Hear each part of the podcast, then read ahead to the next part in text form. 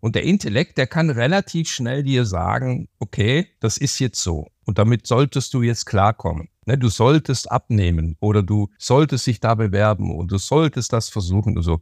Der Intellekt weiß sofort Bescheid. Aber dann passiert halt dieses tief emotional heftige ja, Verarbeitungsfenster. Und dann fängst du ganz langsam auf, okay, es ist jetzt so, wie bin ich dazu gekommen, dass das passiert ist? Und in der Phase suchst du immer noch außen für Verantwortliche für deine Misslage. Hast du Lust auf Verantwortung? Ich glaube, die wenigsten würden auf diese Frage mit einem Hell yeah reagieren. Aber unser heutiger Gast, Boris Grundl, wird dich heute in das Thema Verantwortung mitnehmen wie kein anderer, denn er hat ein komplettes Buch namens Lust auf Verantwortung geschrieben und damit wirklich auch mich heute in diesem Gespräch nochmal darauf aufmerksam gemacht, wo auch ich immer noch nicht hundertprozentige Verantwortung übernehme und das obwohl auch Chain is Life für Freiheit durch Selbstverantwortung steht. Und deswegen kannst du dich heute nicht nur auf eine krasse Story gefasst machen von einem Mann, der vor 25 Jahren von einer Klippe gesprungen ist und ihn dadurch zu 90% Querschnitt gelähmt gemacht hat, sondern auch von einem Mann, der daraus zurückgekommen ist, Kraft geschöpft hat und heute erfolgreiche Unternehmer, die selbst schon sehr viel Verantwortung übernehmen, in diesem Bereich nochmal coacht und sie noch besser macht. Ich habe persönlich aus diesem Gespräch so viel mitgenommen und deswegen weiß ich, dass du, wenn du jetzt dran bleibst hier, richtig auf deine Kosten kommen wirst. Und deswegen sage ich viel Spaß, viele Learnings und gute Unterhaltung mit Boris optimism.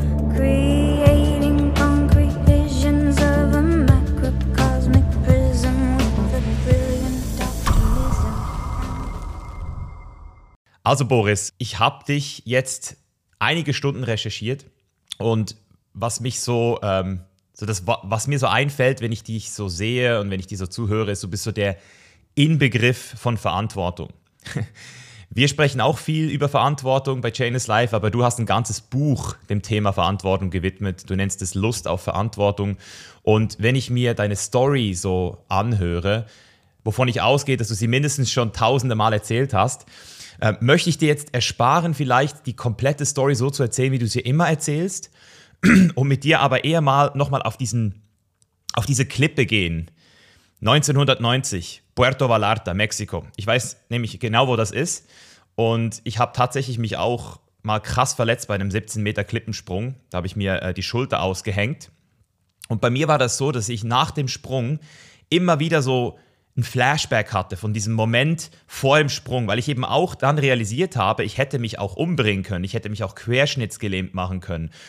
Und mich würde einfach interessieren, wenn wir jetzt da nochmal hingehen, was genau ist da in deinem Kopf vorgegangen in dem Moment, bevor du gesprungen bist und sich dein Leben für immer verändert hat?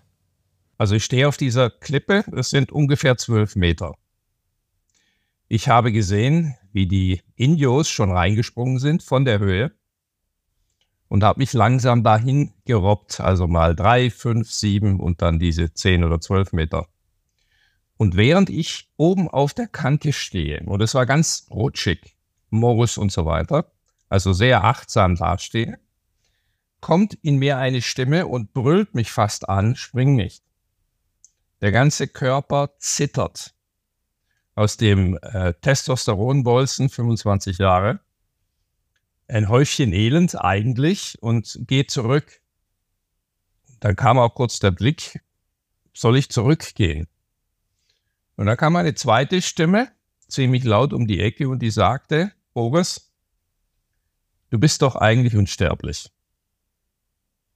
Du hast doch immer Dinge gemacht, hast sie leicht hingekriegt, ist doch ganz easy. Komm, spring. Und so ging das hin und her und hin und her. Und welche Stimme gewonnen hat, das sehen wir am heutigen Ergebnis. Und damit ich gesprungen und hatte keine Körperspannung. Also eher mich fallen lassen wie ein Sack. Man muss wissen, ich war ja Spitzensportler, also äh, mein Körper gehorcht mir eigentlich. Und wie kann ich mir das vorstellen, wenn man da wieder aufwacht, wenn man da wieder zu sich kommt? Und dieses Realisieren, dieser Prozess, das ist ja nicht nur so ein, also das ist natürlich einmal in die Fresse, aber dann ist es ja so nach und nach so, wie, wie kann ich mir das vorstellen? Also was, was macht das in dir? Vor allem, weil du ja diesen Unsterblichkeitskomplex ja auch irgendwo hattest und gleichzeitig aber auch ein Teil von dir, zumindest so hast du es jetzt gerade gesagt, damals auch schon wusste oder noch nicht wusste, dass da auch ein Häufchen Elend auch noch irgendwie mitschwingt. Oder das ist so dieses, auf der einen Seite ist Gott und auf der anderen Seite ist das Häufchen Elend, oder? Und, und das ist ja so dieses krasse Extreme so. Und deswegen, was ist da aus diesen zwei Teilen dann auch passiert? Also die, das Aufkommen ist erstmal mit der sofortigen Lähmung. Das heißt, es geht in den Todeskampf, weil ich fange an zu ertrinken. Und äh, in dem Ertrinken ist also Folgendes passiert. Das kann man eben wissenschaftlich oder eben spirituell erklären, muss jeder selber entscheiden. War so eine Spaltung des Bewusstseins, dass ich zum einen damit beschäftigte zu überleben. Also pure Panik, Todeskampf, nicht ertrinken, alle Ängste dieser Welt. Und das zweite war wie so ein Überblick, also im Zeppelin fünf, zehn Meter drüber guckend, wie da so ein junger Mann um sein Leben kämpft. Also diese beiden Zustände gleichzeitig. Nach einer Weile äh, wurde ich eben gerettet und rausgezogen und dann erst begann das. Also ich war bei vollem Bewusstsein. Und dann liege ich am Strand, taste mich ab und weiß durch das Studium der Sportwissenschaften, also Physiologie ist dort auch Fach, das ist Wirbelsäule, das ist Querschnitt. Und ich weiß, mein Leben ist jetzt Rollstuhl. Das weiß ich in dem Moment. Ich weiß nicht die Höhe. Ich bin ja Tetraplegiker, die Hände sind auch be betroffen. Ich habe noch irgendwie da Brustwirbel oder so. Und jetzt geht einfach ein Überlebensmodus los. Ein komplettes Verdrängen. Ich habe noch mitbekommen, die Leute wollen mich anfassen. Ich habe gesagt, nein, eine Tür. Dann haben die im Dschungel irgendwie eine Tür hergekriegt. Keine Ahnung. Mich durch den Dschungel getragen. Haben mich dann auf dieser Tür auf so ein kleines Ruderboot gesetzt. Sind mit dem Ruderboot einmal um die Ecke und da war ein bisschen größerer Hafen und dann stand da schon ein Krankenwagen. Und dann haben sie mich dann in den Krankenwagen und dann war ich dann eine halbe Stunde später in einer Klinik und in dieser Klinik ist ein mexikanischer Arzt, der, der in den USA stud äh, studiert hatte und auch spezialisiert eben auf, äh, auf Nervenprobleme. Und der, Witz ist, er hat also verschiedene Tests bei mir gemacht und weil äh, der sekundäre Reflexbogen nur funktioniert hat, hat er gemeint, sei nicht so schlimm, würde wieder zurückkommen, was man heute weiß, was völliger Bullshit ist, was aber interessant ist. Und dort wurde ich dann das erste Mal notoperiert. Und hier fängt jetzt so die Verarbeitung an. Warum? Ich liege da, ich bekomme Morphium oder irgendwas, weil die gesagt haben, den muss man ruhig stellen. Und dann liege ich da und Monster kriechen aus der Decke. Und äh, später wurde mir klar, dass das dann eben die Drogen waren, die mich ruhig stellen sollten.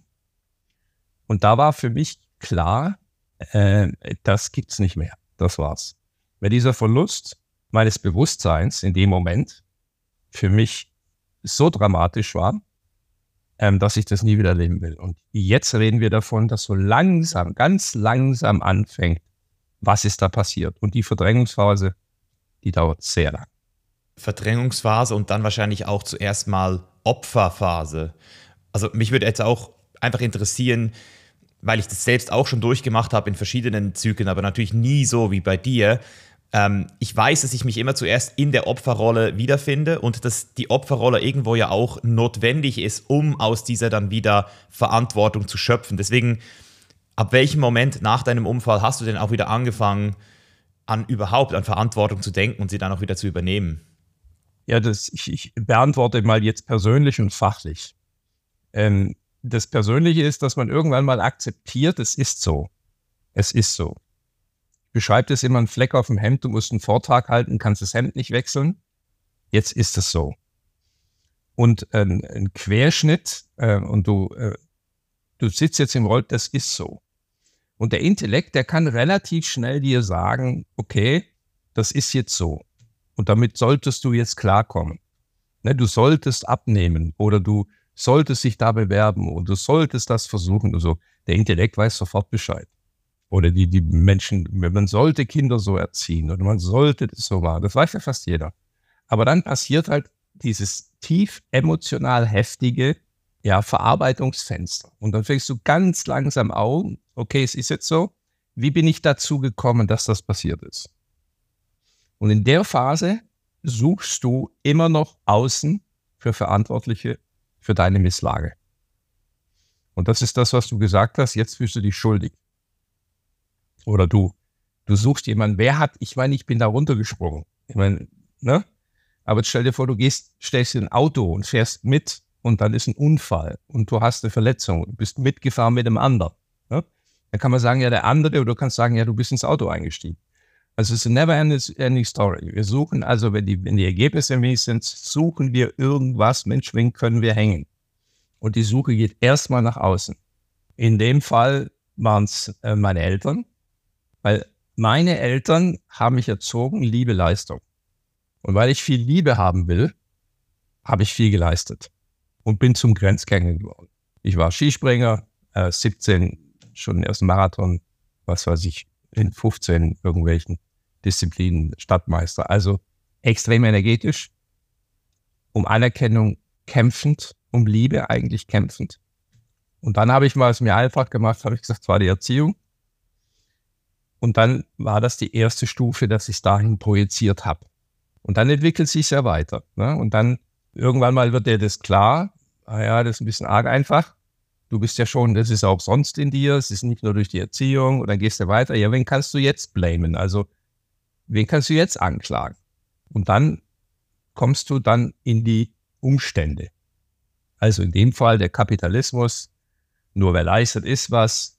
Ich komme aus einer sehr armen Familie, dort ist keine Anerkennung, man ist, muss eher reagieren, kann nicht selber agieren, ne, will aber agieren, will eigentlich mächtiger sein, als man ist und so weiter.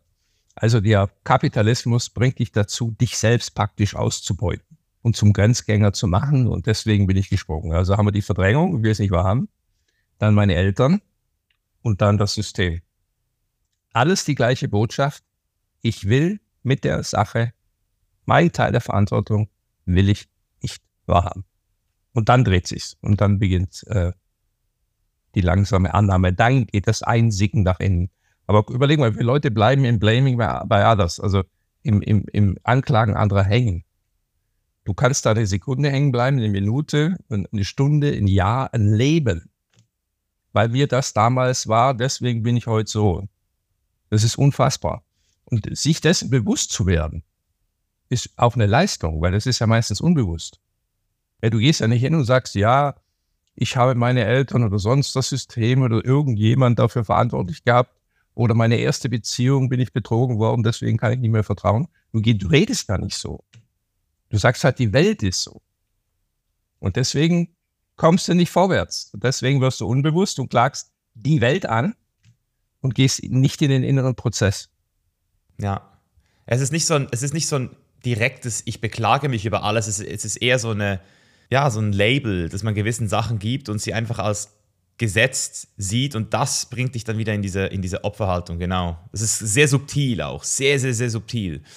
Ähm, Finde ich sehr gut, wie du das beschreibst. Ähm, würdest du dann auch das als Aufgeben definieren? Weil irgendwo hast du äh, diesen Satz gesagt, da gab es diesen Moment, wo du die Wahl hattest zwischen, ich übernehme jetzt wieder Verantwortung oder ich gebe auf. Und mich würde einfach nochmal interessieren, wie du Aufgeben definierst. Also, weil das hört man ja immer wieder so, Aufgeben. Ab wann hat man aufgegeben? Also, ist es wirklich sozusagen, ich, ich blame jetzt einfach jemand anderen für den Rest meines Lebens oder geht es noch, geht es noch weiter, das Aufgeben? Also wir haben, ich meine, wenn sowas passiert, müssen wir auch über, über äh, den Wunsch, das Leben zu beenden, reden, weil das einfach normal ist. Äh, dazu muss nicht sowas passieren. Das haben wir heute viel. Ein Freund von mir hat sie stand vor dem Zug und hat sich noch irgendwo in die Psychiatrie hingeschleppt. Ne? Also und ruft mich dann irgendwann mal an und du denkst dir, Mensch, ich kenne ihn doch. Ne? Also was ist denn hier los? Ähm, um das entspannt anzugehen, also dieser, dieser, diese komplette schwarze Loch, das mich dann aufsaugen hätte können, um ähm, den Wunsch, das Leben zu beenden, ähm, äh, zu manifestieren oder umzusetzen, das gab es nie. Aber die Türe habe ich gesehen. Ich habe sie gesehen. Ich habe auch reingeguckt, habe sie gesehen.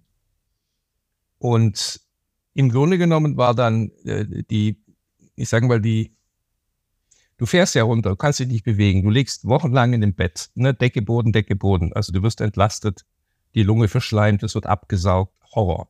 Du kannst nichts bewegen, Blase, Darm, Essen, du liegst nur. Und dann kommt so ein Moment, wo mein, der Daumen wieder anfängt, dass ich leicht bewegen kann. So. Und ich weiß noch, wie eine, eine unfassbare Freude in diesen Daumen geflossen ist. Und ich habe gesagt, mit diesem Daumen äh, kann ich die ganze Welt bewegen, so ungefähr. Und dann war es dieser Daumen und dann ging das ganze Bewusstsein dahin.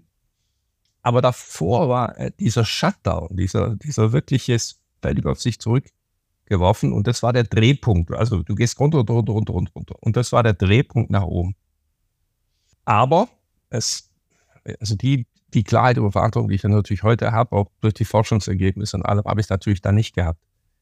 Und dann ging es wirklich Step für Step für Step die Annahme. Ne? Wie wenn du den Elefanten, du sagst, okay, ich fange ihn an und jetzt esse ich diesen Elefanten mit dem Löffelchen. Und fange einfach mal an. Wo ich jetzt noch gerne rein würde, ist in die Frage der Hoffnung dieses große Thema Hoffnung, was er da auch immer wieder mitspielt. Eben der kleine Daumen, der plötzlich sich wieder bewegt, automatisch gehen diese Gedanken wieder los, könnte es doch was werden. Ähm, ich finde zum Beispiel auch in Amerika, ich weiß nicht, ob du den Joe Dispenza kennst, aber der wird ja super gehypt mit diesem Versprechen, dass Leute einfach wieder aufstehen aus dem Rollstuhl, was ich persönlich sehr gefährlich finde, irgendwie das einfach so zu promoten, weil psychosomatische Geschichten nicht mit ähm, strukturellen Geschichten vermischt werden können. Und dennoch behauptet er ja dann auch so, hey, ja, da kann man mit dem Verstand alles wieder heilen. Gab es bei dir auch so eine Phase, wo du solchen Seminaren, wo du solche Seminare besucht hast oder so solchen ähm, Heilversprechen irgendwie gefolgt bist, um das irgendwie auch noch hinzukriegen auf eine alternative Methode? Weil eben die Medizin sagt halt so, hey, das ist halt durch. So. Und dann gibt es aber vielleicht ja immer wieder Leute, die sagen, hey, da gibt es noch eine Möglichkeit, irgendeine Wunderpille oder eine Methode oder irgendeinen Arzt. Ja, wäre sehr verständlich, habe ich null gemacht, obwohl ich mich intensiv dort auskenne. Also ähm, mit allem, was dort gesagt wird, auch mit den Protagonisten, die wir dann so kennen, auch Dispenser oder andere. Und in deren Umfeld sind natürlich auch Heiler äh, und kamen dann auf mich zu, ich weiß noch von Anthony Robbins, sein, sein, sein Heiler, äh, er hat sich dann mal um mich, um mich gekümmert, als ich so wenig war. Und das war auch okay. Und ich lasse es auch geschehen, habe aber innerlich, und das ist wirklich, wie soll ich das erklären, das glaubt mir eh keiner. Er hat so abgeschlossen, es war so klar, es ist so, habe angefangen, mich zu träumen im Rollstuhl, wo die Psychologin zu mir sagte, auch ich habe mich relativ schnell wieder im Spiegel angeguckt, die Leute können sich monatelang nicht angucken. Habe Führerschein schon gemacht. Äh, ähm, habe auch überlegt, äh, wie ich meine damalige Freundin vielleicht noch als Mann beglücken kann, wie das sein kann. Also all diese Fragen, wo man erstmal einmal gucken, wie kann es beruflich aussehen und so weiter, war relativ schnell auf Spur. Und deswegen war, war der Wunsch nicht da, ich habe jetzt gerade wieder eine, eine Speaker-Kollegin, hatte mir äh, auf, auf dem Treffen was gebracht, so, so ein Roboter-Dings. Ah, das kannst du doch anlegen und wieder laufen. Und ich denke, ja, da mache ich so ein Ding hin und dann kann ich irgendwie so laufen. Ja, ganz toll. Ähm, und das ist halt interessant, wenn andere mich dann so angucken und dann habe ich sie angeguckt und gesagt, du, ich bin ganz rund, so wie ich jetzt bin. Hat eine Weile gedauert komischerweise habe ich nicht das Gefühl gehabt, wenn ich wieder laufen könnte, wäre alles wieder gut, sondern eher mental, also im Selbstwert, also oder, oder da, du bist nicht gut genug und so weiter. Da habe ich Defizite wahrgenommen. Und wenn du mir gesagt hättest, willst du wieder laufen oder lieber Dargrund werden, hätte ich wahrscheinlich das zweite angeklickt und gesagt, das würde mich ja nicht mehr interessieren. Aber das ist jetzt für dich als Fußgänger oder auch für die Hörerinnen und Hörer jetzt einfach mal sehr schwer nachzuvollziehen, wenn man das sagt, okay, laufen, hier lang, zu sagen, I'm fine, ist schwierig. Ja, es ist schwierig, es nachzuvollziehen, aber dieses Thema Akzeptanz, das ist ja etwas, was doch viele Zuhörer und Zuhörerinnen sicher auch mit ihrem eigenen Körper kennen. Also ich kenne viele Menschen, die sagen, sie haben so ein Körperteil, das sie an sich hassen oder nicht mögen. Ähm, ich habe zum Beispiel das Thema ADHS für mich, wo ich so das Gefühl habe, so, boah, das ist schon krass, wie mich das auch limitiert. Also ich merke immer wieder, wie ich in gewissen Gesprächen einfach limitiert bin ähm, und in gewissen Situationen in meinem Leben. Und das, dann natürlich auch irgendwann zu sagen, okay, das bin ich jetzt einfach und dann auch wieder dort ähm, die Vorteile fast schon wieder zu sehen. Also die positive Psychologie sagt ja auch immer, jede Stärke und jede Schwäche ist kontextabhängig und es findet immer ein Kontext statt, in dem das, was du gerade als Schwäche siehst, irgendwo auch wieder als Stärke wahrgenommen wird. Und ich glaube, das ist auch etwas, was ich bei dir, Boris, auf jeden Fall sehen kann, dass du da nicht nur die Verantwortung übernommen hast, sondern eben auch wirklich in diese positive Annahme gegangen bist.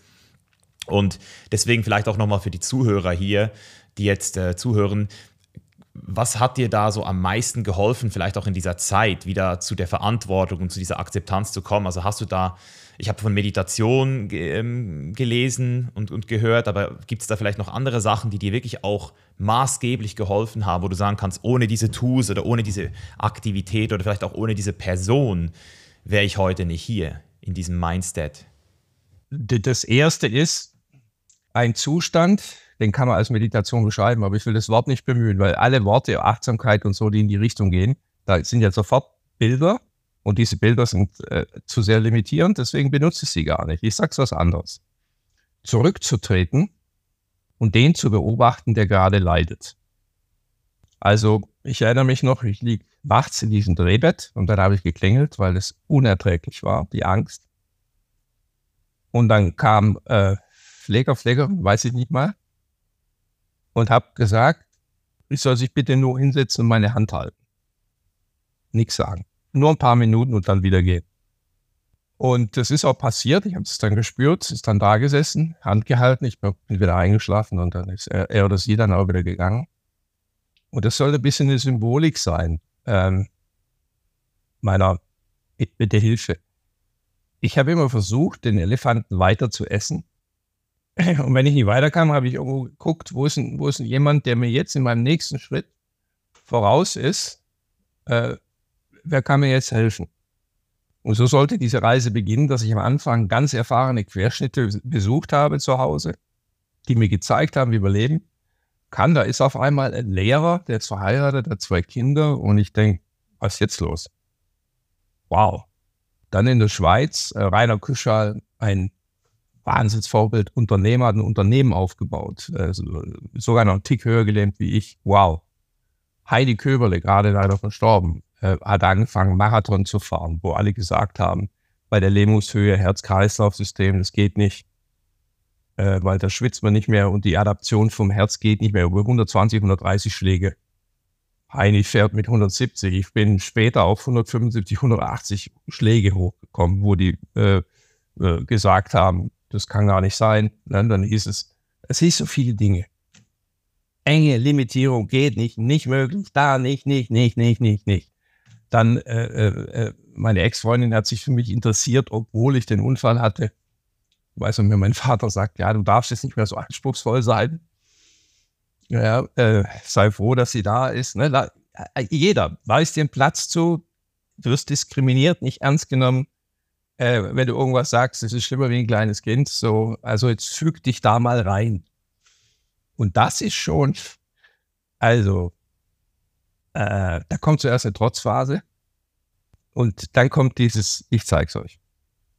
Und das ist ja natürlich nur eine Verletzung des Selbstwertes. Das ist dann eine erste Energiestufe, die gibt dir Energie. Du musst aber aufpassen, weil die ist irgendwann leer. Und dann musst du wieder ein bisschen nachdenken und reingehen, weil wenn du die kannst du nicht dauernd penetrieren, sonst wirst du verhärmt, verbittert. Ja, und trotzdem ist es wichtig, das auch nochmal zu erwähnen. Darüber habe ich auch erst gerade ein Video gemacht, dass ich glaube, viele Leute, die erfolgreich geworden sind und heute sagen, mach's nur für dich, haben vergessen, dass wir alle wahrscheinlich irgendwann mal dieses Ich zeig's euch in uns hatten, was uns angetrieben hat, mal Höchstleistungen zu erbringen. Weil wenn du ausbrichst aus der Masse, dann brauchst du dieses Feuer und diesen Attributionsfehler zu machen und zu vergessen, dass das auch mal bei dir war und dann den Leuten, die jung sind, zu sagen, so, nee, nee, nee, mach's nur für dich, das ist fast schon so eine Art Kastrierung, würde ich sagen, so ein bisschen dieses, diese Motivation, da einfach den Leuten nicht auch zu gönnen. Ähm, wer war es denn bei dir, wenn du sagst, ich zeig's euch? Hattest du da ganz spezifische Personen, Bilder? Äh, also wie sah dieser Sieg gegen die anderen aus? Also, wie, wie, was hast du dir da so vorgestellt? ja, also ich erzähle eine Geschichte, die ist exemplarisch, aber dann kann man diese Geschichte nehmen und die als Referenz für andere Geschichten nehmen, weil es gibt viele Geschichten. Ich weiß noch, ich war dann, äh, äh, es war ja in Stuttgart, ich habe ja in Köln die, die Studentenbude gehabt und dann äh, war ich beim Wohnungsamt und da ging es darum, kriege ich eine Rolli-Wohnung in Köln. Das ist natürlich eine Herausforderung, ne? Das weiß ich noch. Da habe ich mich mehr oder weniger selbst aus der Klinik entlassen, bin zum Wohnungsamt hingefahren, nach Köln, stand dann da und ich sagte, ich gehe erst wieder weg. Es sah nicht aus wie jetzt, weil wenn ich eine Wohnung habe, es hat echt funktioniert. Und dann war ich in der Sozialhilfe und war wieder in Köln. Und dann war das Weg zum Sozialamt. Und dort bin ich ja hingegangen und habe mir dann damals äh, Sachen abgeholt, äh, eine Hose so und so viel, und so, da kriegst du so und so viel Geld. Also so ist es doch im Sozialamt. Und dann stehst du da neben den anderen und die Energie, sagen wir mal so, die schwingt nicht besonders hoch, wenn du in dieser Schlange auf dem Sozialamt stehst. Und dann geht die Tür auf und ich komme rein und da sitzt dann der, derjenige, der damals ähm, ja, die Verantwortung hatte für die Verteilung und äh, guckt mich an und sagt so, ja, Sie können ja nichts dafür. Und jetzt müssen wir mal gucken, wo wir sie unterbringen können. So, und wenn wir über Schmerzveränderung reden, also mich, ich werde jetzt untergebracht. Das ist, jetzt kann man demjenigen Vorwurf machen. Leute, bitte nicht. Lass das. Der sagt das halt. Aber das, was jemand sagt und was jemand auslöst. So, in mir hat er ausgelöst, ja. Aber jetzt mal, aber jetzt werden wir mal sehen, wer hier wen unterbringt. Und das ist so, die, diese Wut, ging ja nicht gegen diesen Menschen, der es sagte, sondern eher, ich habe es ja nicht da gehört, auch irgendwo anders. Ne? Du musst dich damit zurückhalten. Ja, Sportstudium beenden. Ich habe als erster Sportwissenschaft beendet im Rollstuhl. Also es wird schwierig und das geht nicht und was weiß ich was alles. Und dann kam diese Wut auf dem Sozialarbeiter. Ich zeig's dir. Und jetzt kommt die Auflösungsgeschichte. Es war drei Jahre später, bin ich als Produktmanager eingestellt worden und habe damals einen Audi A6 Firmenwagen bekommen. Ein Kombi. Handgas und so. Ich bin wirklich an diesem Sozialamt vorbeigefahren, habe die Fenster runtergemacht, dabei Rammstein gehört und habe rausgeschrien, jetzt werden wir mal, oder jetzt werdet ihr, jetzt seht ihr, wer wen unterbringt. So tief war der Schmerz. Dieser, dieser Schmerz, diese Wut, die hat, wie gesagt, dich ja auch extrem motiviert. Aber sie hat ja auch, und das habe ich auch so ein bisschen rausgelesen, rausgehört, sie hat ja auch dazu geführt, dass du dann auch, ähm, ich, ich, ich, weiß nicht, ob es verbittert war, aber du wurdest auch so in deiner Ehe, die hast du ja dann auch gechallenged deswegen. Ähm, was würdest du sagen, war damals so der Hauptmechanismus? Also hast du, dies, hast du das projiziert, die Wut, oder was ist da genau passiert, dass deine Ehe da auch am Schluss äh, in die Brüche ging deswegen? Also wenn man sich mal vorstellt, hält zu 90 Prozent gelähmt. Drei Jahre Sozialhilfeempfänger. Ähm, und heute Unternehmer, ein Institut, finanziell frei, verheiratet, zwei Kinder, zwei Wohnsitze. So, wie kriegt man jetzt das zusammen? Das ist doch, äh, das, äh, hallo? Und jetzt kann man sich mal vorstellen, als ich am Boden lag und ich dann durchgezogen habe, wirklich durchgezogen habe, machen wir symbolisch, ich muss das Flugzeug zusammenbauen, um zu starten. Und da kennst du nur noch Go. Messerscharf. Weil aufstehen, anziehen, mich fertig machen, morgens schon zwei Stunden ins Auto einsteigen. Das ist diese ganze Aufwand mal zehn. Also du hast Energie mal zehn für einen Tag, wie du als Fußgänger. Der ist ein Grundinvest und dann gilt es ja noch, was zu machen. Also wäre eigentlich, dass du nur mit dem Leben klarkommst, schon Erfolg. Und dann sagst du, nee, es muss mehr sein. Und das kann man sich vielleicht, während ich das so äh, erzähle, vorstellen, wie so eine Rasierklinge im Geist entsteht. Messerscharf. Und dann nur Go. Zu dir selbst und damit natürlich auch zu deinem Umfeld. Und ähm, das ist für mich jetzt keine Heldengeschichte und die will ich auch und werde ich auch nie machen daraus. Und dann fängst du an, dich und andere teilweise auch zu vergewaltigen. Ein anderes Wort wäre vielleicht du beginnst am Gras zu ziehen. Und dann reißen eben auch Dinge. Und äh, es gibt immer zwei Verantwortliche.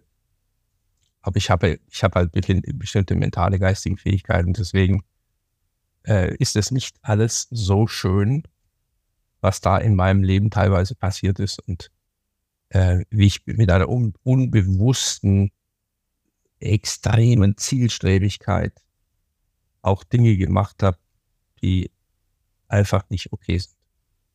Da würde ich jetzt auch gerne nochmal so diese äh, Opferrolle reinbringen, weil irgendwo ist ja da auch wieder so dieses Unverständnis für die Leute, die es nicht packen.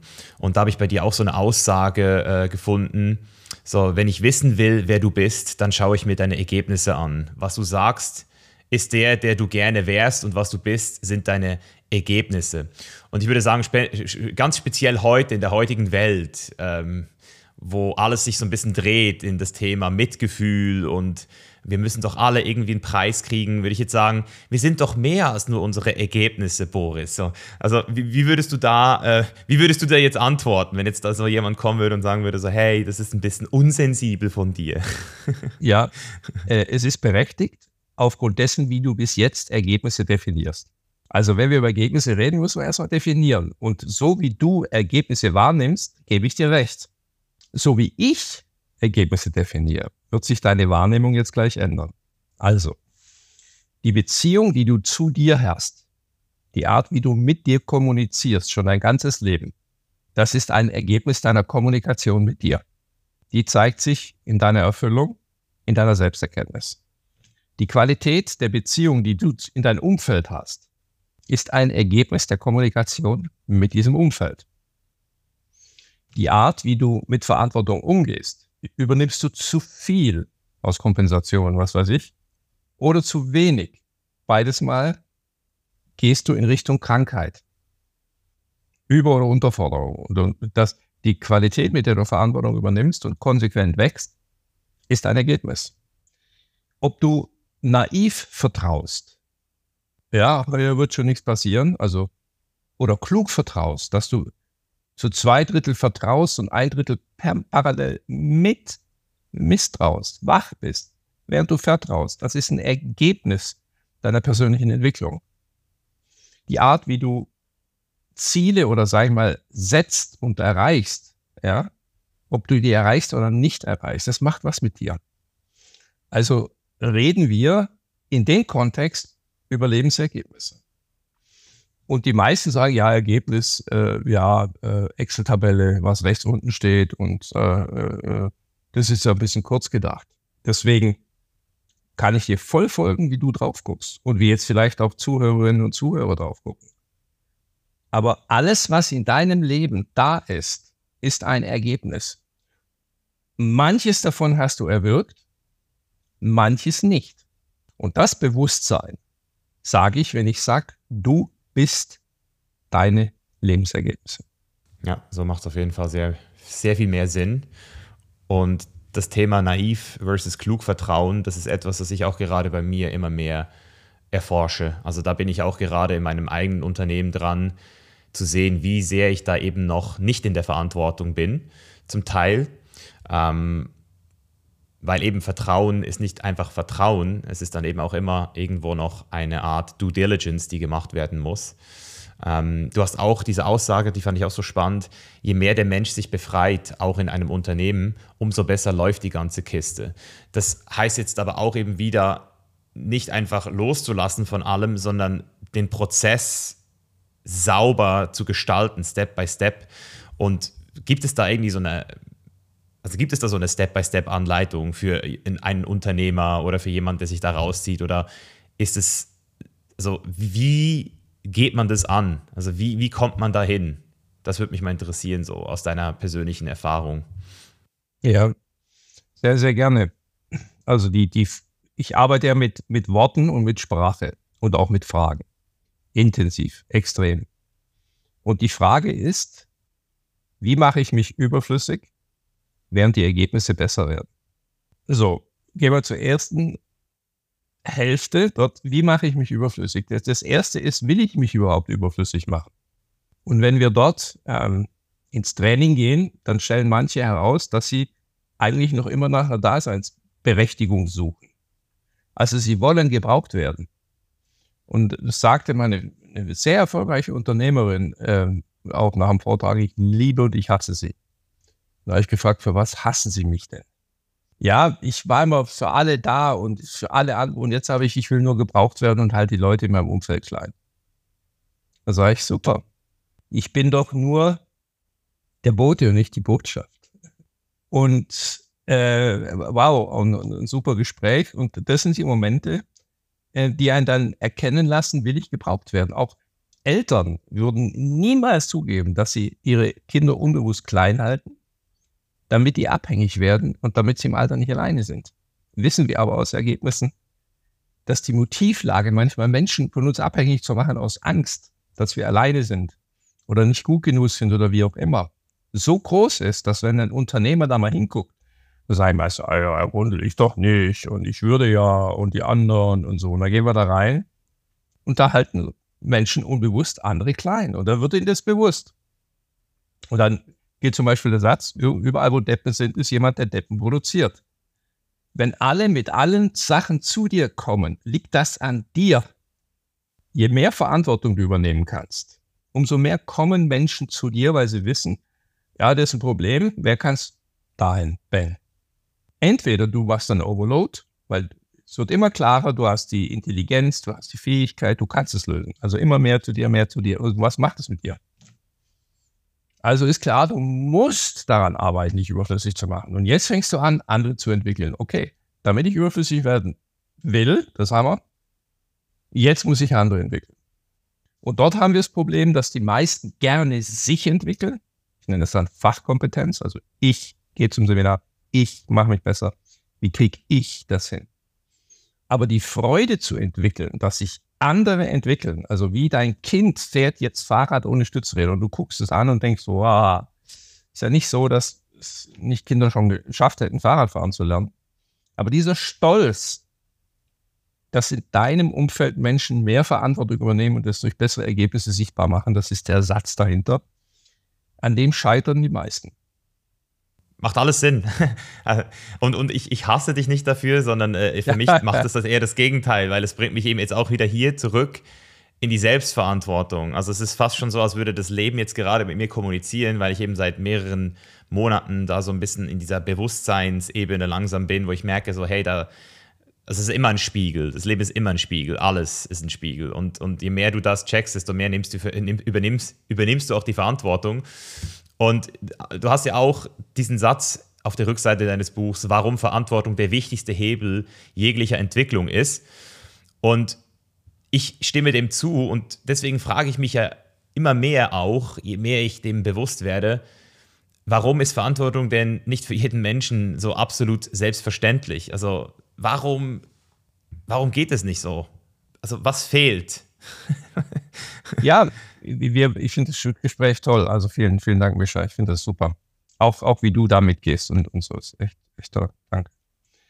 Also die, äh, wir hatten ja gerade das Thema Ergebnis und du hast eine, eine gewisse Emotion dahinter gespürt. Und dann habe ich dich auf eine Reise und dann sagst du, oh ja, wenn man es so sieht, geht's.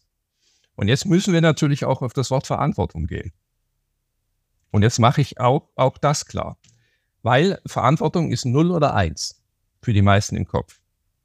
Also ich bin voll drin oder leck mich. Und diese, das sind unbewusste Wertedimensionen. Das ist Menschen innerlich nicht klar, dass sie das Wort so empfinden. Und weil sie da keine Differenzierung haben, reagieren sie dann so heftig darauf.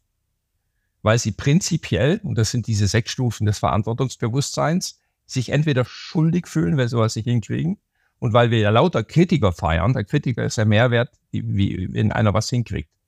Du merkst ja mit Erfolgsleuten, wie man hinter denen herrennt und den irgendwie. Natürlich sind das auch ein bisschen Lumpen. Ist doch klar.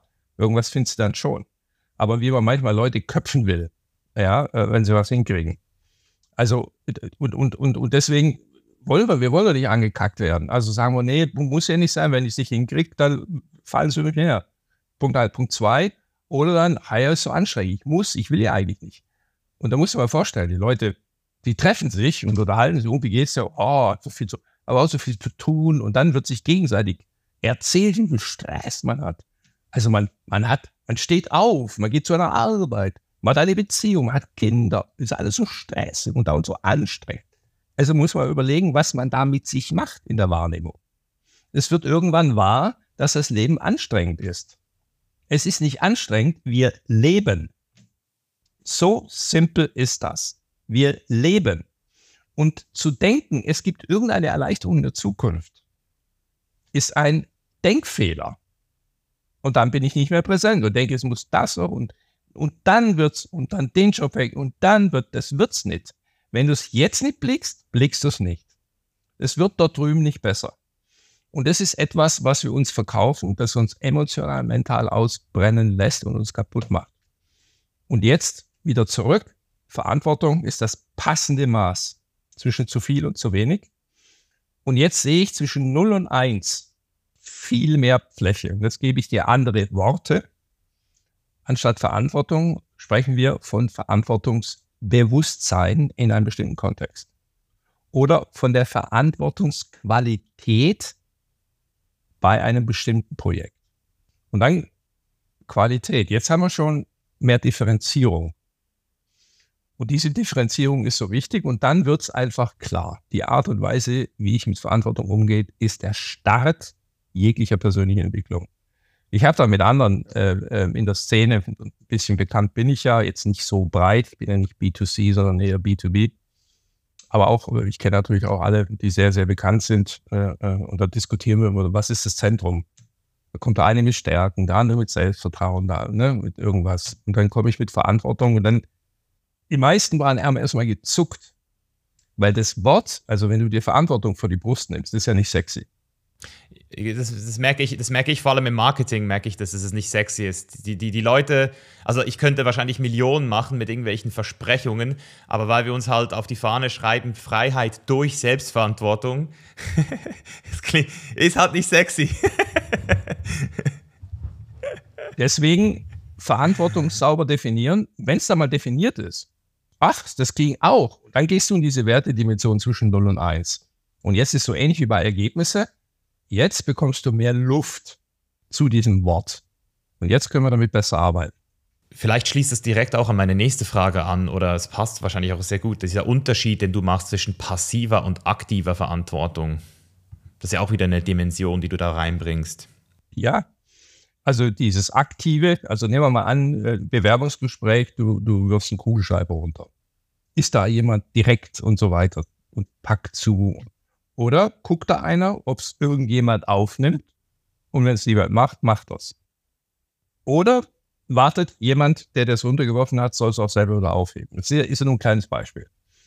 Und das Interessante ist, aktive Verantwortungsübernahme ist, du suchst, wo kann ich was machen? Und passive ist, ja, wenn ich muss, okay, dann mache ich es. Und jetzt passiert in der Weiterbildung immer was ganz Furchtbares. Es kommt dann eins und dann stürzt man drauf und dann nur noch proaktiv, ja, nur zupacken und immer drauf und direkt. Und ich sage, Moment mal, warum?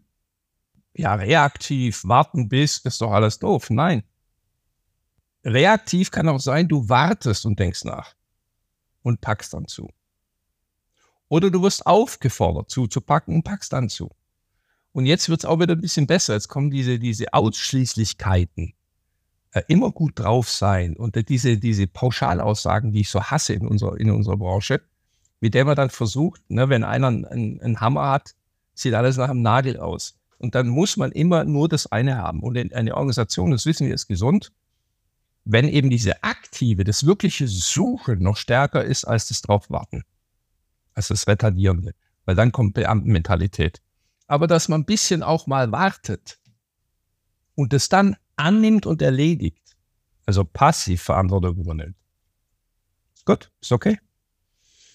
Und dann können wir das auch wieder klarer sehen. Oh, ist gar nicht so schlimm. Ich muss gar nicht immer aufspringen und gleich. Nee, musst du nicht. Weil wir suchen immer so einfache äh, äh, äh antworten und, und, und dann sagen, ja, und jetzt ist es ah, Resilienz und jetzt ist es Vision und jetzt ist es intrinsische Motivation und so. Da sind dann, kommen immer diese Säue, die werden dann durchgetrieben. Und ich werde schon immer allergisch, wenn es nur losgeht, weil ich immer wieder weiß, jetzt zieht man wieder nur dahin. Und das ist ja okay. Oder Wertschätzung ist ja auch sowas. Wunderschönes Wort, völlig versaut worden. völlig versaut worden, völlig überhört worden in eine Nicht-Umsetzbarkeit und jetzt ist das Wort versaut. Ein wunderbares Wort. Ich merke auf jeden Fall, du hast da echt ähm, sehr viele verschiedene Blickwinkel und du siehst das Ganze von sehr, sehr ganzheitlich auch und das, das, ähm, ja, das äh, tut mir gerade richtig gut und deswegen könnte ich natürlich jetzt noch ganz viele weitere Fragen stellen, die mich persönlich ähm, interessieren. Ähm, aber was ich natürlich auch äh, hier sehe, ist die Verantwortung des, des Podcast-Hosts in Bezug auf meine äh, Zuhörer. Und so ein Thema, das ich immer wieder ähm, bei meinen Kunden sehe und auch natürlich bei äh, Leuten, mit denen ich ähm, zu tun habe, ist, dass wenn die merken, wie vielseitig das Leben eigentlich ist, weil das ist ein Teil meiner Arbeit, ist den Menschen auch zu zeigen, schau mal, die Vielseitigkeit des Lebens, das ist auch ein, ein großer ein großer Hebel, wie du das Leben dann auch siehst und empfindest, dass es eben nicht nur Arbeit gibt, dass es eben auch diese ganze Welt da draußen gibt, diese ganzen verschiedenen Sachen, die du ausprobieren kannst, die dich begeistern können. Und dann kommt diese Überforderung in Bezug auf diese ganzen Lebensbereiche. Jetzt habe ich hier Gesundheit, jetzt habe ich hier Spiritualität, jetzt habe ich hier meine Familie, jetzt habe ich hier Dating, Geld, ähm, mich selbst besser zu managen. Ähm, wie gehst du da vor oder beziehungsweise was ist so deine, dein Rat an Leute, die dann hier wieder so alles versuchen gleichzeitig zu machen? Also wie kann man sich diese verschiedenen Lebensbereiche, also oder anders ausgedrückt, wie übernimmt man gleichmäßig Verantwortung für alle Lebensbereiche, ohne sich dabei äh, so ein bisschen zu verlieren? Ich, ich verstehe das so gut. Ähm, das, der Vorteil ist, wenn du dich mit Bewusstsein beschäftigst, gibt es ja immer eine Wahrnehmungsqualität. Und wenn ich jetzt anfange, den Scheinwerfer, der ist außen, der ist ja auch außen, ja, das, das, der Bundeskanzler, der Chef, der Ding außen, meine, meine Kinder, mein Partner, außen, außen, der, wenn der so wäre, dann wird es besser außen, außen, außen. So, und dann beginnt die Reise, Scheinwerfer dreht sich um. Und jetzt gehst du rein. Das heißt, mal Persönlichkeitsentwicklung, ich habe hier Finanzen, ich habe hier Gesundheit. Und deine Gesundheit geht ja weg. Ne? Ab wann wird's, äh, ist es noch medizinisch, wissenschaftlich, ab wann ist es das und das. Und dann sollte ich noch zwei Stunden meditieren und dann da und da und da. Und dir platzt der Kopf. Und dann noch zum Geburtstag gratulieren und hier noch nett sein und so weiter. Und es ist immer so, dass wenn wir anfangen aufzuwachen, wir erstmal sehr oberflächlich waren. Und wir gehen dann in eine Komplexität rein das, das, das Schlafen davor ist eine Simplizität. Das ist, äh, ja, wie soll ich sagen, es gibt ja Leute, die machen sich sehr einfach. Ja, zum Beispiel rechte, linkes Lager und so weiter. Aber wenn man da mal anfängt, dann wird es auf einmal sehr, sehr komplex. Und jetzt gehst du in diese Komplexität rein und wirst fast überfordert. Völlig klar. Und es gibt eine Einfachheit jenseits der Komplexität im Bewusstsein. Dazu gehst du aber erstmal in diese Differenzierung, in diese Aufgliederung diese scheinbare Überforderung. Und dann gehst du da rein und beschäftigst dich auch. Und dann gibt es irgendwann mal einen Durchbruch und du kriegst diesen einfachen, gesunden Menschenverstand jenseits der Komplexität, je mehr du bei dir angekommen bist. Und dann ist es nicht trivial einfach, es ist substanziell, tief, einfach, ganz simpel aber es ist eine andere Einfachheit. Es ist durchdrungen vom Geist und nicht, ja, ich muss noch hier und so weiter und noch da und hier und so. Und das, das, da bist du noch in der Diversifizierung. Wie kann ich das noch helfen? Ja, kennst du die Explosionszeichnung von einem Motor? Das macht so wuff und dann hat es überall so Linien und dann steht dran, wie der Motor funktioniert.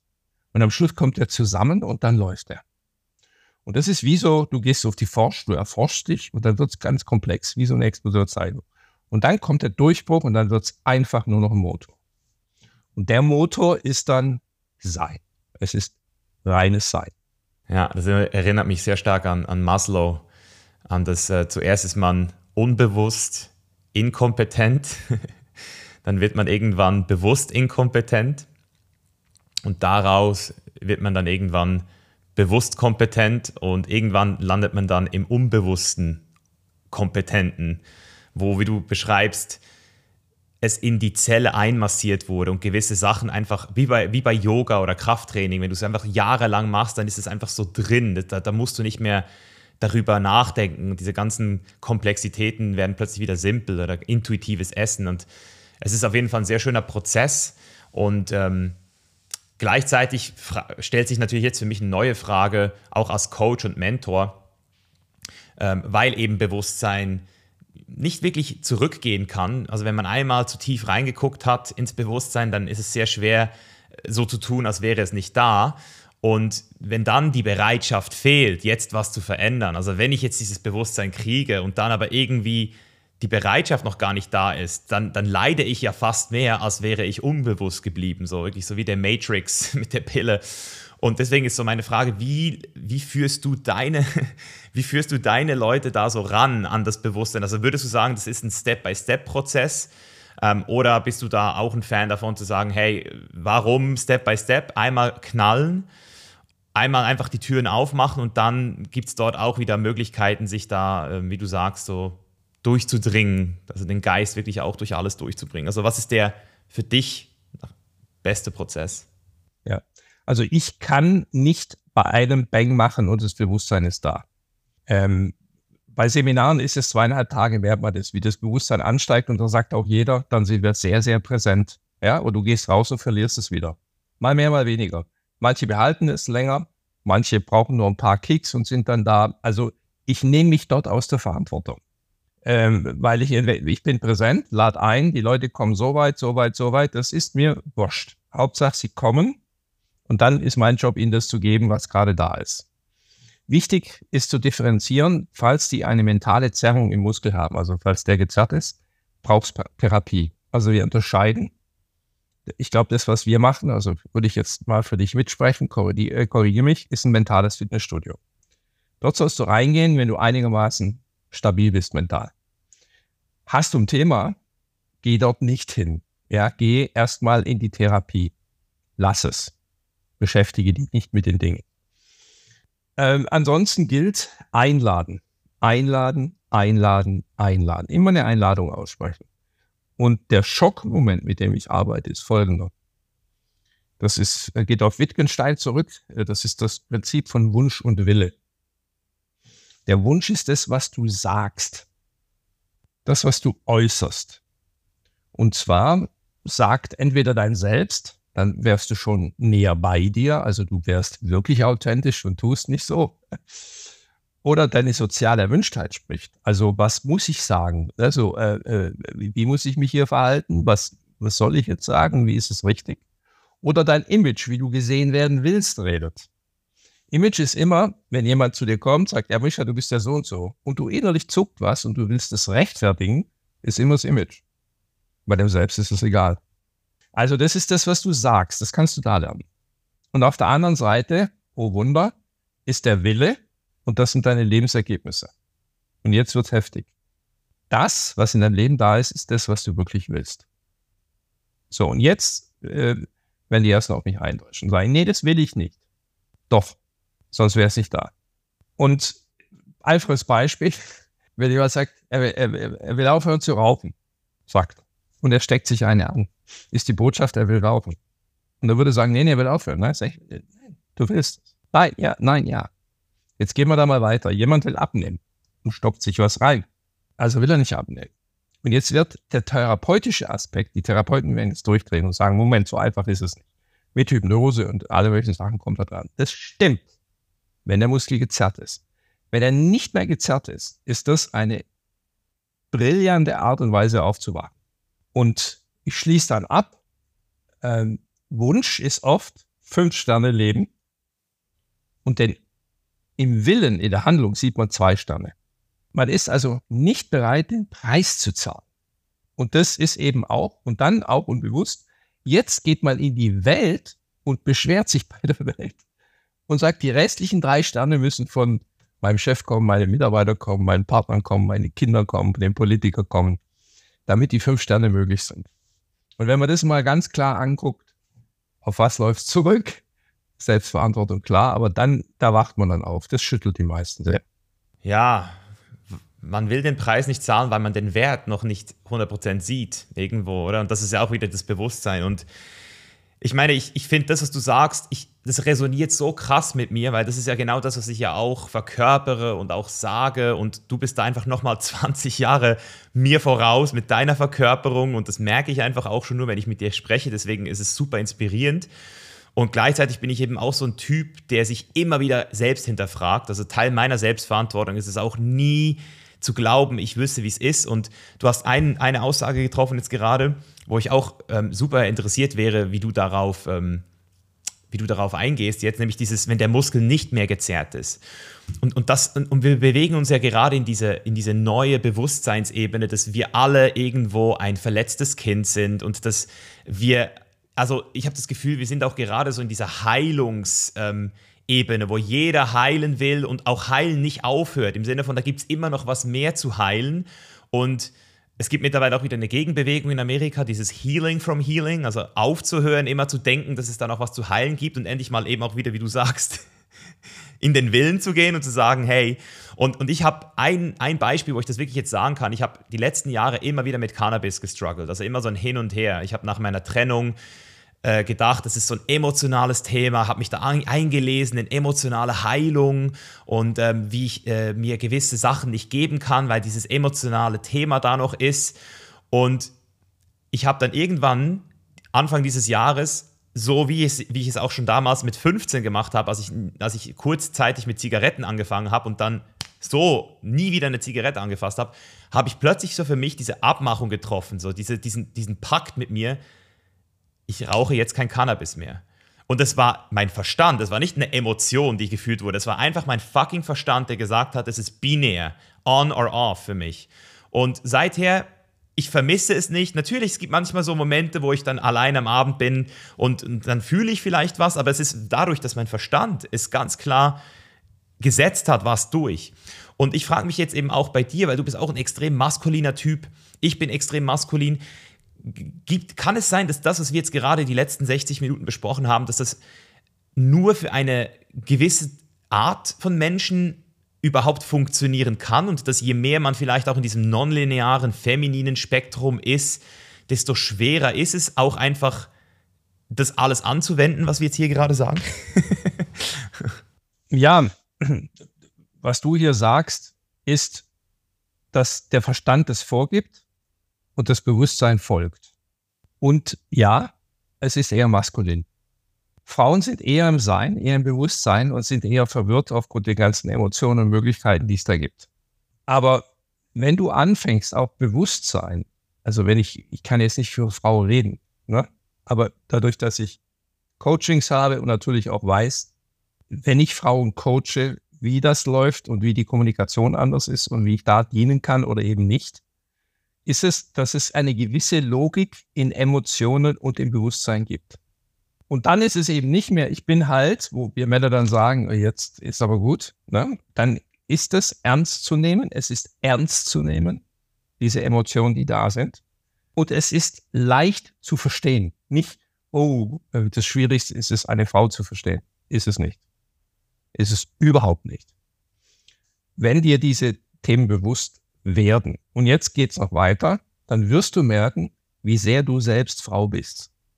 Es gibt Thesen, dass die emotionalen Ausschläge in uns größer sind, historisch betrachtet, Mammut und so weiter jagt, aber die Kontrollmechanismen extrem ausgeprägt sind. Und dass sie bei der Frau offensichtlicher da liegen. Aber dass das, der Ablauf identisch ist im Bewusstsein. Und ich finde das so schön, weil ich lerne sehr, sehr gerne von Frauen. Und zu sagen einfach, das sind nur Emotionen oder ungefiltert oder dieses rational Überbewertende von Männern, halte ich für einen Fehler. Ich glaube, es ist sogar eine Limitierung. Ich möchte das einfach beschreiben. Der Mann ist so das Auge. Ja, der geht raus und jagt und er legt. Und die Frau ist so das Ohr. Das nimmt die Welt auf. Ne? Die Welt in sich hinein. Also wenn man so will, auch gebärend. Und wir kommen aus dieser Jagdphase und ich würde mal sagen, uns tät's gut, dass wir die, das weibliche Prinzip, also das Ohr, aufnehmen. Und auch wenn ich maskulin bin, ja, ich bin ein Mann, empfinde ich mich als ganz einfach umgehen, jetzt nicht macho-mäßig, ein ganz tiefes Verständnis für die Emotionen, äh, wenn, ich, wenn ich merke, wie Frauen reden, wie sie kommunizieren, wie das ist. Es ist ganz, für mich ganz einfach zu verstehen. Und dann wird es für mich rund und dann merkt man auch, wie beides zusammen wunderbar äh, zusammengehören kann. Ja, es ist schön, dass du das auch so siehst, weil eben für mich ist es so, es gibt für jedes Ergebnis gewisse Bedingungen. Und wir sprechen hier ja gerade in einem Kontext von Business und von Zielen und von linearen Geschichten. Und dort sind halt die Bedingungen entsprechend, das Auge zu sein, das Bewusstsein zu sein. Und was eben jetzt viele wahrscheinlich immer mehr merken, auch Männer, ist so, es gibt aber auch noch andere Ergebnisse, die nicht wirklich so linear quantifizierbar sind, wie einfach Freude, wie, wie eine Fülle, wie eine Wärme, wie, wie, wie Spontanität, Sachen, die man nicht wirklich, man kann sie, also deswegen ist es ja auch so schwer, diese Sachen dann zu verkaufen als Coaching, oder? Es ist ja nicht so, ich, ich zeige dir, wie du 10.000 Euro im Monat verdienst, oder, äh, sondern ich kann dir einfach ein Lebensgefühl hier vermitteln und ich kann da aber auch keinen Preistag dranhängen und sagen, es ist einfach so und so viel wert, sondern du musst es für dich entweder spüren oder nicht spüren. Und ich glaube, das ist wirklich das, was ich sagen kann. Das ist für mich die feminine äh, Ebene, dieses Selbstausdruck, immer mehr so auch das, das zu spüren, dass es da dieses Licht gibt, was den ganzen Raum, den maskulinen Raum auch wieder aufhellen kann und dass es eben beides braucht. Und wie du gesagt hast, es ist auch eine Frau in uns und das ist ja, ähm, ja, ist eigentlich schön. Also, also ich, ich finde es mega schön, dass du das auch für dich so ge gefunden hast, dieses Bewusstsein. Ja, und ich, ich rede also wirklich mit Top-Leuten, die getrieben sind von Zielsetzen und Erreichen. Und da gibt es eine ganz klare Ansage. Wie oft im Leben hast du ein Ziel ersetzt, erreicht, warst glücklich und hast danach eine Leere? Ein Loch. Alle Hände hoch. So, wie kommt es zum Loch? Dann ja, weil man nicht das nächste Ziel gesetzt hat zu klein gesetzt sonst irgendwo. Und da sage ich, nein. Nicht mir glauben, erforsche Folgendes. Hast du an die Zielsetzung mehr Erfüllungswunsch unbewusst gehabt, als es danach gab? Ja oder nein? Nicht Fusi Fusi. Ja oder nein? Dann kommt dann ja, ja, ja, ja. Okay, wie oft hast du das schon gemacht? So glaubst du beim nächsten, beim nächsten kommst du hin. Und dann sitzen alle wie betrottelt da. Und dann die, die, die Auflösung, also ich mache jetzt ja die Herleitung, die Auflösung ist, Ziele setzen und erreichen machen erfolgreich. Und das ist doch super. Ich liebe es. Davon Erfüllung, lang anhaltende Erfüllung zu erwarten, ist ein Riesendenkfehler. Das eine hat mit dem anderen nichts zu tun. Da wird noch gezuckt, aber dann strengen wir ja nicht mehr an und so weiter. Und dann kommt den, das ist das Jagen, ja, und dann kommt der Blick nach innen, Selbsterkenntnis und so weiter, also das weibliche Prinzip. Das heißt, das hier führt zur Präsenz und das Erfüllung. So, und jetzt, die kommen mir dann nicht mehr um die Ecke, äh, aber ich bin ja auch durch, ich darf das inzwischen, das ist halt, ich habe also auch erarbeitet, mir wird zugehört. Und dann sage ich, deswegen sitzen wir hier. Und ich habe natürlich da Boliden, äh, die andere zerreißen würden, die weniger ähm, äh, ähm, äh, vielleicht Persönlichkeit oder, oder Ruf haben und da sagen, was ist denn das hier für ein, für ein, für ein wachsweiches Gequatsche. Das wird aber zu mir nicht gesagt. Und dann beschäftigt man sich mit der Einkehr. Und dann sagen wir, okay, jetzt machen wir, jetzt gucken wir das mal, jetzt prüft das bitte. Kommt das nächste Mal nur das.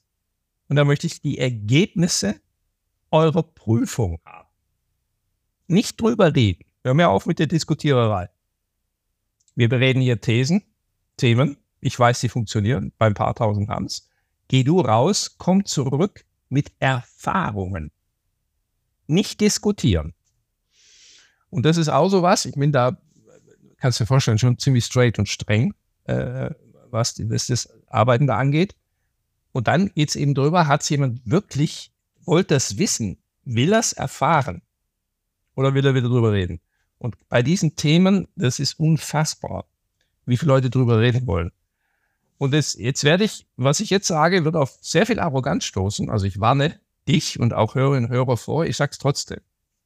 Wenn jemand zu mir kommt und er sagt, er würde gerne mit, über Leadership-Ansätze mit mir reden, dann sage ich, ich aber nicht. Geil. Weil ich weiß es. Ich kann's. Schreib zwölf Bücher, so und so, und dann vielleicht diskutieren wir dann. Aber ich will erst wissen, hast du vier, fünf Bücher gelesen oder bist du klug daherreden oder redest du aus Sein, aus, aus unbewusster Kompetenz, aus Ergebnissen oder aus einem intellektuellen Konstrukt? Und das ist die Problematik. Wir haben wunderbare Studiengänge, wo mentales Differenzieren, Wirtschaftspsychologie auf hohem Niveau gelernt werden. Aber die Leute sind manchmal in ihrer Persönlichkeit, obwohl sie super studiert sind, kognitiv, ja, in ihrer tatsächlichen Wirkung, hängen sie dem, dem, der, der, dem, dem, dem Intellektuellen weit hinterher. Ja, das ist abschließend auf jeden Fall genau das, was ich ähm, dir auch nochmal zurückspiegeln kann. Also du verkörperst dein Leadership und, und das, was du sagst, extrem und, und deswegen wirkt es ja auch so. Das ist eben das, was man nicht faken kann, das ist das, was man nicht kaufen kann. Und natürlich im Fitnessstudio sieht man es schnell, ob jemand darüber redet oder jemand ähm, wirklich trainiert. Da ist es nicht so schwer, den Unterschied zu sehen. Aber wenn es dann um so Sachen geht wie Meditation oder Yoga, die eigentlich wirklich nur fast einen intrinsischen Wert haben, das machst du nicht, um irgendjemandem was zu beweisen. Dort ist es dann nicht mehr so einfach, direkt von außen vielleicht das zu erkennen, aber jeder, der selbst dort ist, jeder, der selbst jeden Tag wirklich eine Stunde hinsitzt, der weiß, ob du nicht reaktiv bist, ob du super reaktiv bist, ob du äh, einfach diese Konzepte nachlaberst oder ob du es wirklich bist. Und, und eben deswegen, also auch nochmal von mir, ähm, mega, mega Qualität, die du hier äh, reinhaust. Und ja, vielleicht, äh, ich, du bist ja jetzt im Ruhestand, du bist jetzt Privatier, deswegen, ich weiß nicht, ob man dich noch kriegt, aber vielleicht äh, kriege ich dich ja auch irgendwann mal für, für unser Team noch, für so, ein klein, äh, für so ein kleines Training, hätte ich auf jeden Fall Bock. Ja, sehr, sehr gerne. Ich bin, ich bin auf dem Weg zum Privatier. Ob das ein Jahr, fünf Jahre, zehn, ich meine, ich werde immer mehr nur noch das machen, was ich gerne, gerne mache. Und ich meine, wenn du da dich meldest, äh, ich meine, das passiert ja auch gerade was zwischen uns. Ne? Du nimmst es ja auch wahr. Ähm, und äh, das wäre für mich eine Freude, eine Ehre. Ja, mega schön. Ähm, ich habe noch eine Abschlussfrage für dich, Boris, und zwar, ähm, weil wir jetzt auch gerade über das Feminine so ein bisschen gesprochen haben. Ähm, was machst du ausschließlich zum Spaß, was andere als absolute Zeitverschwendung halten würden? Ich würde sagen Handbiken. Ich gehe jetzt gleich Handbiken. Äh, gleich habe ich einen Beratungstermin mit jemandem, den du auch schon im, im Podcast hattest, der mich berät, ähm, den Raoul. Und ich würde, danach gehe ich Handbiken. Das, hier ist in Spanien halt schön warm. Aber das ist keine Zeitverschwendung. Da würde jetzt jeder sagen, ja, ja, klar. Oder dann im Pool unten, da habe ich so einen Lift, da kann ich schwimmen gehen, da komme ich zurück, gehe ich schwimmen. Auch, würde man auch nicht sagen, nee, ist auch keine Zeitverschwendung. Ich glaube, da sitzen, hier draußen auf meinem Sessel, Füße hoch, Zigarre rauchen, Bäume anschauen. Weil das ist jetzt ja Verschwendung. Erstens mal Zigarre rauchen, ist No-Go. Einfach nur so da sitzen, nicht denken, Bäume angucken, könnte man sagen, gut, während der Zeit kannst du ja auch was machen. Das ist das Beste, was mir einfällt. Ja, ist schön. Das ist auf jeden Fall, finde ich gut. hey Boris, vielen lieben Dank, dass du dir die Zeit genommen hast, äh, hier für, für mich und für unsere Zuhörer. Es äh, war sehr bereichernd und wir werden dein Buch auf jeden Fall auch äh, in die Show Notes hauen. Ich werde das auch aus persönlichem Interesse mir nochmal genauer anschauen und äh, mich dann entsprechend auch sicher nochmal bei dir melden. Deswegen vielen Dank. Vielen Dank, Mischa. Hat sehr große Freude gemacht. Hey, bevor du jetzt zurück in deinen Alltag verschwindest, tu mir bitte einen Gefallen und schenke mir 30 Sekunden deiner wertvollen Zeit. Hat dir diese Folge gefallen, dann bitte ich dich um deinen Support. Bewerte den Podcast mit 5 Sternen auf Spotify oder Apple und folge The Chain is Life in deiner App. Teile diese Folge außerdem mit einer Person, die davon profitieren würde. Und wenn du mehr über unsere Arbeit bei The Chain is Life wissen willst, checke gerne die Links in der Beschreibung. Denn wenn du dir wirklich ein geiles und freies Leben kreieren möchtest, das du selbst bestimmen kannst, gehört mehr dazu, als sich diesen Podcast hier anzuhören und Motivationsvideos auf YouTube anzuschauen. Also mach jetzt den ersten Schritt und komm in die Umsetzung. Bis nächste Woche, dein Mischa. Peace out.